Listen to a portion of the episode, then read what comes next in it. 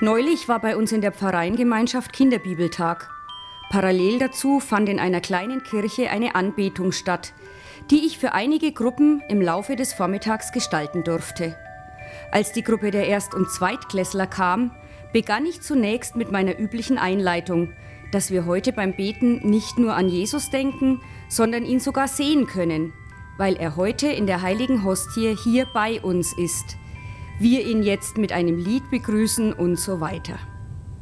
Während die Kinder dann begannen aufzuzählen, für wen sie diesmal beten wollten, bemerkte ich, dass sich einige suchend in der Kirche umschauten, andere auf das große Kreuz an der Seite starrten und insgesamt eine eher ungewöhnliche Unruhe herrschte. Bis mir plötzlich ein Gedanke kam. Kinder, ich glaube, ihr habt Jesus noch gar nicht gefunden, oder? Zustimmendes Gemurmel war die Antwort. Da ging ich nach vorne zum Altar, verfolgt von zwölf gespannten Augenpaaren, und zeigte ihnen die Monstranz, erklärte, dass Jesus in dieses kleine Stückchen Brot geschlüpft ist, damit er so nah wie möglich bei uns, ja in der heiligen Kommunion sogar in uns sein kann.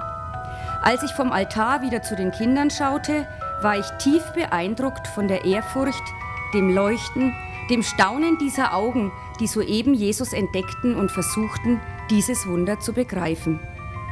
Mir wurde in diesem Moment bewusst, wie gewöhnlich dieses Geschenk für mich geworden ist, den Herrn so greifbar nah zu haben.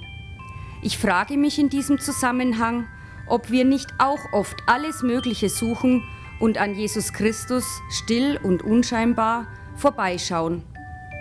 Diesen Blick der Kinder, Spiegel ihrer Herzen, würde ich auch gern haben, wenn Jesus einmal wiederkommt, wenn sich die Adventszeit, das Warten auf die Wiederkunft des Herrn erfüllt.